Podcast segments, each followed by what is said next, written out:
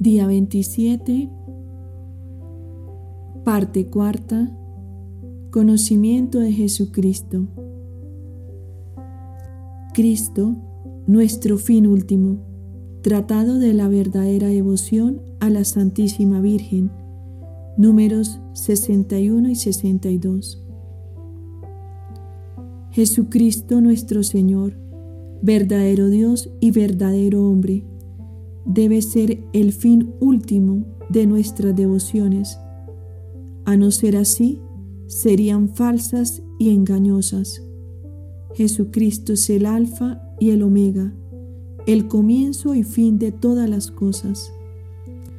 No trabajamos, como dice el apóstol, más que por hacer perfecto a todo hombre en Jesucristo, porque solo en Él reside toda plenitud de la divinidad y todas las demás plenitudes de gracia, de virtudes y de perfecciones, porque solo en Él estamos bendecidos con toda bendición espiritual, porque Él es el único Maestro que debe enseñarnos en nuestro único Señor de quien debemos depender, nuestro único jefe a quien debemos pertenecer, nuestro único modelo a que debemos conformar, nuestro único médico que nos debe sanar, nuestro único pastor que debe alimentarnos, nuestro único camino por donde debemos andar, nuestra única verdad que debemos creer, nuestra única vida que debe vivificarnos y nuestro único todo en todas las cosas que debe bastarnos. No se ha pronunciado bajo el cielo otro nombre que el de Jesús, por el cual debamos ser salvos.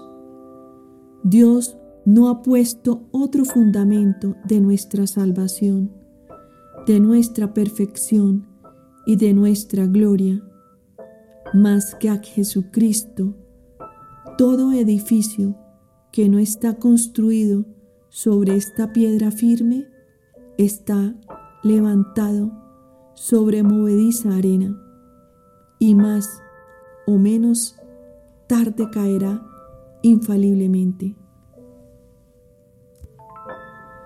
Con Jesucristo y en Jesucristo lo podemos todo. Podemos dar toda honra y gloria al Padre en unidad del Espíritu Santo, hacernos perfectos y ser para el prójimo buen olor de vida eterna. Sí, pues, nos entregamos a la hermosa devoción hacia la Virgen Santísima, es sólo para establecer más perfectamente el amor de Jesucristo y de hallar un medio fácil y seguro de hallar a Jesucristo, como ya lo había demostrado y aún demostraré más adelante, pues esta devoción nos es necesaria para hallar a Jesucristo perfectamente, para amarle tiernamente y para servirle fielmente.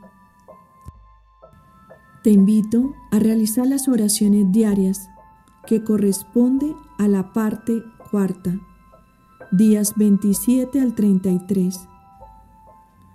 Y sigamos juntos